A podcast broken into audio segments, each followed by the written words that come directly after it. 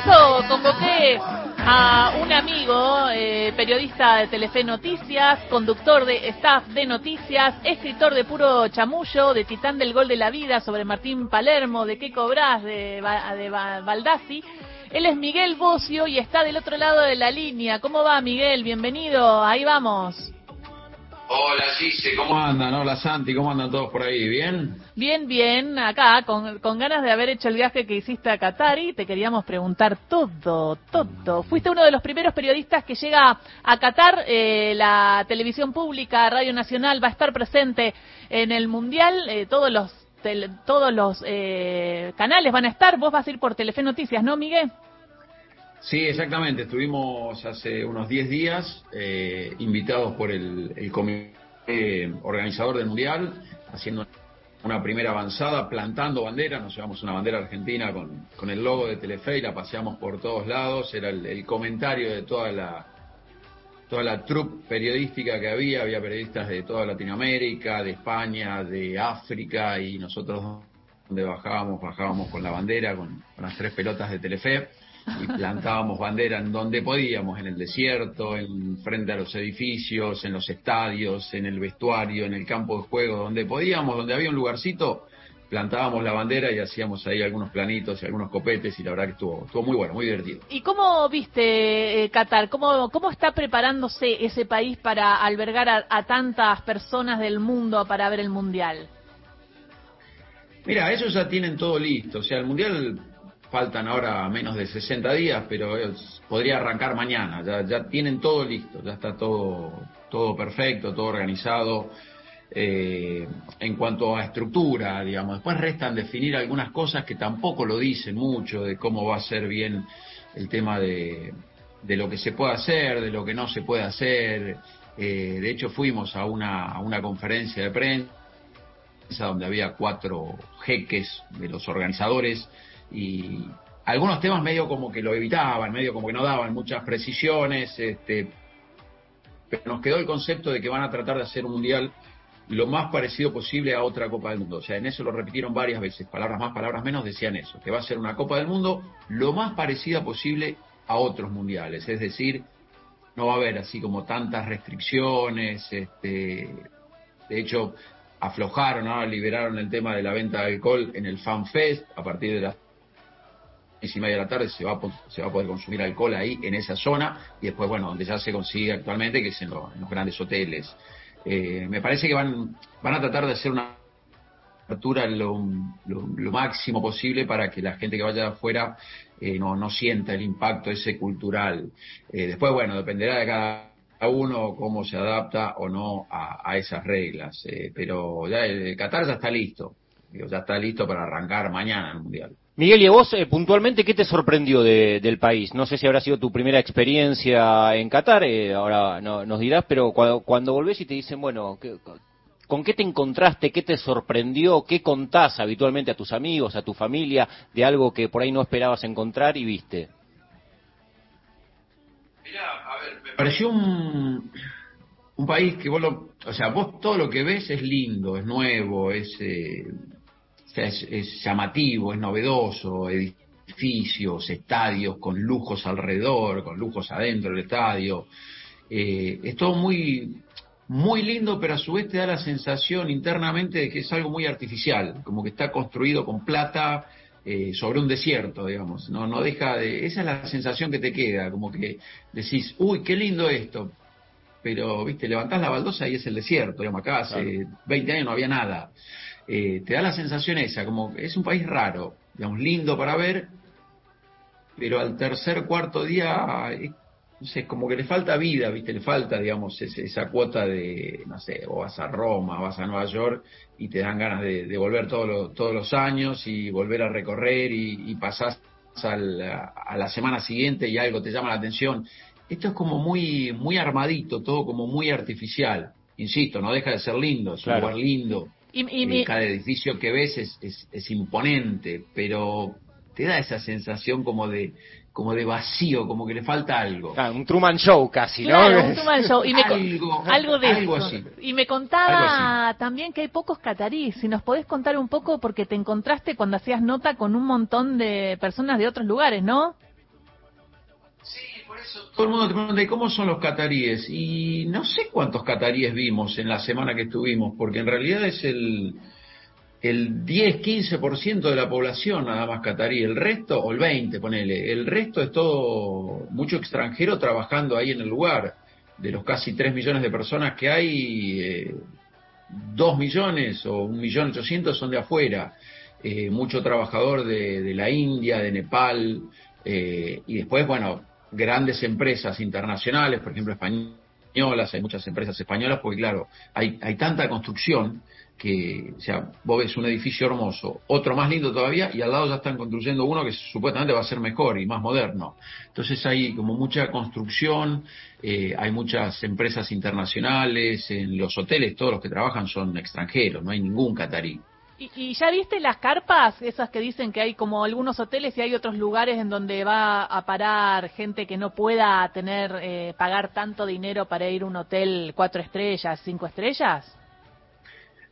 Mira, no, eso la verdad no lo vimos. Nosotros, eh, digamos, te, te, recuerdo que nosotros fuimos invitados por el comité organizador, entonces como que nos llevaron a determinados lugares, no, no tuvimos como libertad o tiempo para hacer nuestra propia recorrida. El profundo Qatar, diríamos.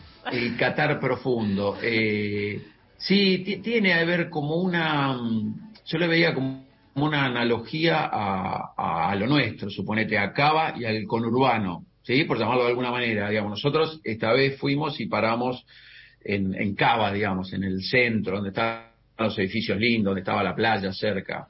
Eh, es más, de hecho, el último día descubrimos, mira lo que pasó, el último día descubrimos que nuestro hotel tenía salida a la playa. Y como toda la semana habíamos estado yendo de un lado para el otro, yendo a un estadio, volviendo, en 15 minutos pasa a buscar el micro, por ahí alguien el anteúltimo día dijo, che, ¿fueron a la pileta? No, la verdad no. ¿No fuiste a la pileta? No. ¿Y no viste que al lado de la pileta estaba el mar? No, nuestro hotel tiene salida al mar. No. Sí, sí. Y no lo habíamos visto. Claro. Lo descubrimos el último día, obviamente fuimos, nos metimos un ratito en el mar, pero nada, eh, me daba la sensación esa, como que hay una parte linda, la de los edificios, la que se ve, y después tenés el, por llamarlo de alguna manera, el conurbano, digamos, los alrededores, eh, donde ahí sí ya es un poco más normal, digamos, los edificios son más... Eh, más tradicionales, más iguales, más este, mucho negocito. Eh, te, te, daba la sensación esa, como que donde estábamos nosotros, y bueno, no sé, si tengo que ir a la farmacia a comprar algo. ¿Dónde hay una farmacia? No, no veíamos. Y bueno, en esta parte, ya cuando te alejas un poquito de esos edificios de, de, de Doha, capital, ahí sí, ahí ves como un poco más de vida normal, ¿sí? Gente caminando por la calle, negocitos chiquitos. Eh, así que nada, eh, queda todo cerca. Y el, claro. el, viaje más largo que hicimos fue al desierto, al desierto de Line, que nos llevaron. Anduvimos un poquitito en camello y nos llevaron unas camionetas, muy lindo todo. Y después cenamos ahí en, al costado, de, a, a, la orilla del mar.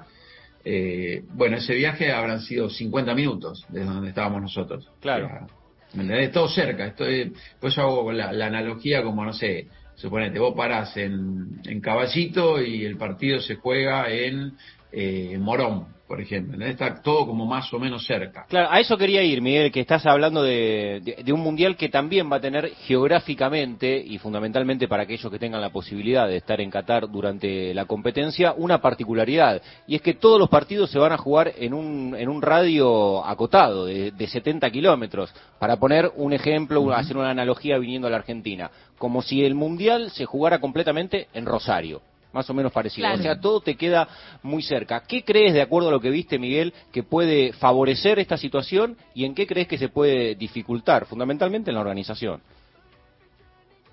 Lo que va a tener es que, por ejemplo, no sé, nosotros los, los periodistas a lo mejor capaz que metés tres partidos por día, puedes ver, claro. ponele, arrancás con un en un lugar, en medio turno te vas a otro partido y a la noche te vas a otro y llegás porque está todo más o menos cerca.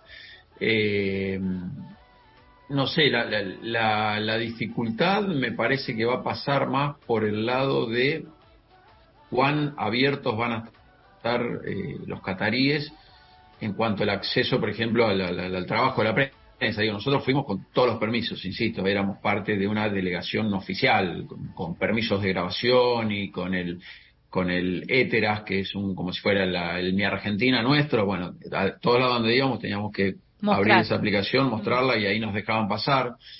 Eh, pero asimismo, no sé, eh, viste, en, la calle no ves policías, pero si te mandas alguna, a los cinco segundos te aparece, no patrullero, pero un auto que se bajan cinco muchachos de civil y son de la Policía Nacional. Nosotros nos pasó el último día que estuvimos, el sábado, que estuvimos ahí en Cornish, que es donde está el, pabellón ese de las banderas y está el relojito oficial del Mundial, que es bueno, digamos, lugar emblemático que seguramente han visto y en el que vamos a ir todos a, transmitir y a hacer copetes y a ser vivos desde ahí. El último día estábamos el sábado al mediodía, un calor impresionante. Estábamos haciendo nota con argentinos que habíamos citado a ese lugar para hacer entrevistas y no había policías. Y de pronto vemos que se nos acercan cinco. No, ¿qué tal? Sí, a ver, pasaporte, bueno, permiso de grabación, permiso de grabación, ok. Se iban. A los cinco minutos venían y decían, ¿me puedes mostrar de vuelta el permiso de grabación? Sí, mira acá. Ah, bueno, pues. Bueno, nos habían visto por las cámaras y enfrente ahí está el, como la oficina del Emir, como si fuera la casa de gobierno, una cosa así.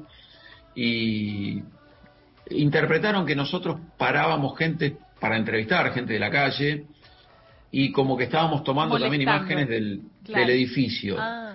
En realidad no, eran argentinos que, viste, le explicamos, no, no, mire, son argentinos que nosotros convocamos acá, son entrevistas previamente arregladas, no es que paramos a cualquiera por, la calle y le empezamos a entrevistar, no estamos grabando imágenes del edificio ese, no nos interesa, estamos acá donde está el reloj, donde están las banderas.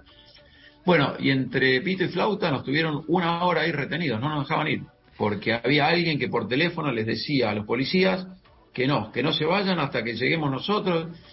Después entendimos, después de mucho, mucho rato que pasó y de realmente de morirnos de calor, en realidad esos policías que estaban ahí cerca nuestro estaban como que jugaban para nosotros, como nos decían, che, estos pibes tienen todo, todo en, regla, digamos, tienen permiso de grabación, no están parando gente por la calle, eh, son de Argentina, vinieron con el comité eh, oficial del Mundial, pero estuvimos una hora y no nos dejaban ir hasta que yo tuve que llamar a alguien de, la organización que nos había llevado, pedir que alguien que hablara en árabe llamara a estos policías que estaban ahí.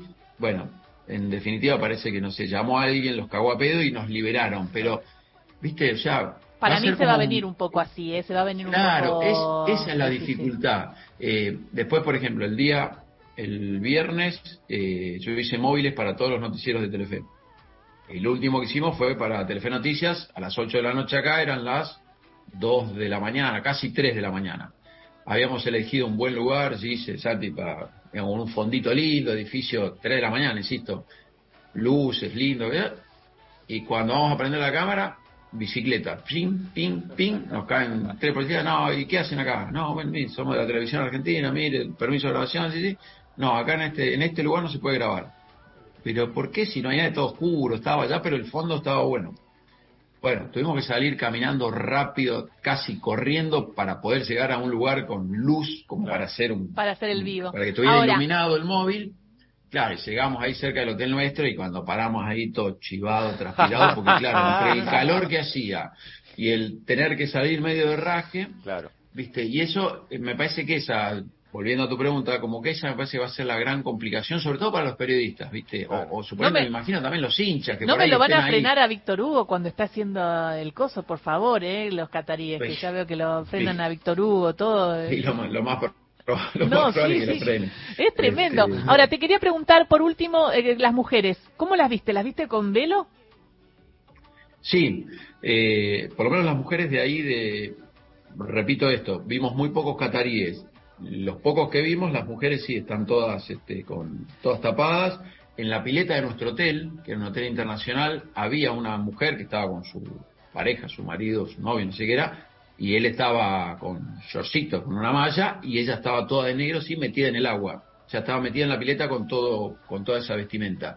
Eh, vimos, sí, pocas mujeres, y después, insisto, el resto eran todos extranjeros.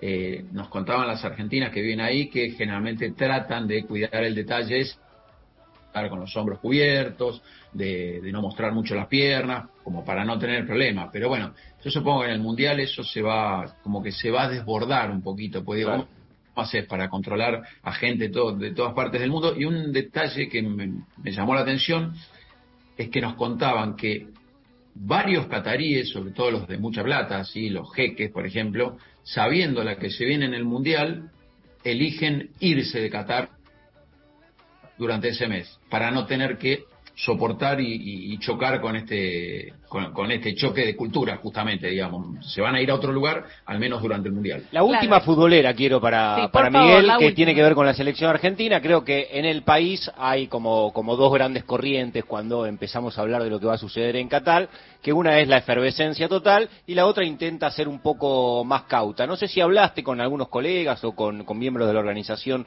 de Qatar sobre lo que puede llegar a pasar con el mundial para la Argentina cómo nos ven Miguel en el mundo cómo nos ven en Qatar hoy desde el punto de vista deportivo futbolero No, estamos, eh, estamos real- realmente bien po- eh, posicionados. Hay un grupo grande, lo- nosotros lo encontramos a las, a- afuera del estadio del Lusail, donde se va a jugar la final, donde Argentina va a jugar los dos primeros partidos.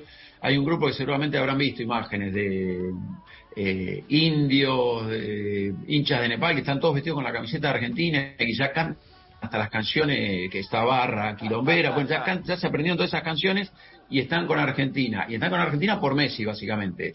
Eh, lo- los elegidos ahí en, en ese aspecto son, eh, nos decía un hincha argentino, más o menos hacía como una proporción de, eh, de 10, 7 están con Argentina, 2 están con Brasil por Neymar y uno está con, eh, con Portugal por eh, Cristiano Ronaldo. Esa era más o menos la, proporción. vamos todavía. no, Igual- impresionante no. la atracción de Messi ¿no? no, Sí, sí, sí. No, no, es tremenda. Y sabes que me gustó también, yo soy un poco más anterior a Messi, que tenían a Messi y a Maradona en las banderas. A los dos los tenían. Viste, como que son- eran pibes jóvenes, son pibes jóvenes, pero eh, con el, digamos, con, con el salvoconducto de, de Maradona todavía. Así que yo, digamos, de lo que decía Santi, del, del- del- de la, yo estoy en, en la parte más no tan eufórica, como diciendo, somos candidatos, sí, somos candidatos, me gusta el equipo, me encanta, eh, pero, viste, el otro día De Paul dijo algo así como que bajemos un poquito la, espuma, Sí, viste, sí. tranquilo. Bueno, Mucha Ya presión, nos pasó sí, varias veces de sí. ir como favoritos y pegarnos la vuelta enseguida. Así que vamos con, con un buen equipo, pero tranqui, vamos paso a paso. Miguel Bocio, gracias por esta charla. Eh, Miguel, eh, que fue de los que ya fue a Qatar y estamos todos medios manijas, Santi. Sí, Estamos todos medio por manija. supuesto. Abrazo grande, Miguel. Bueno, beso grande, gracias. Dale, abrazo, beso. Llévenme a la cena de los Martín Fierro, por favor. Sí, te vamos a llevar. Viste que tenemos a un nominado, Santiago Lucía, con mejor comentarista de Radio Nacional, por Radio Nacional. ¿Qué Claro, tal? no, no, por, por eso, yo por haber participado hoy, creo que ya estoy en condiciones de poder ir como, como parte. No hay de- entrada, Miguel, mirá, no no hay entrada. Acá hay un equipo muy extenso, Yo hay, hay, pa- yo hay tengo muchísima para reventa. pelea, Si querés, yo muchísimas tengo para Pero si no internas. te, va, te da Cristian para reventa. Hay para reventa. Dale, dale, después hablamos por privado, dale. Dale, beso, Miguel, gracias. Gracias, Miguel. Abrazo, chao. Miguel Bocio pasó por ahí, vamos, y nos vamos poniendo manija con Qatar, con Qatar, no sabemos bien cómo se... Ay, qué nervios que tengo, ya quiero que sea el Mundial, Santi, qué locura, qué sí, locura. bueno, en ese sentido yo estoy también dentro de- del- del grupo, digo, haciendo una distinción esto de, de, de tener tanta expectativa de estar cercano a desbordarse, bueno, lo que recién lo acaba de, de describir de manera magistral eh, Miguel. Eh, vamos en buenas condiciones deportivas, pero vayamos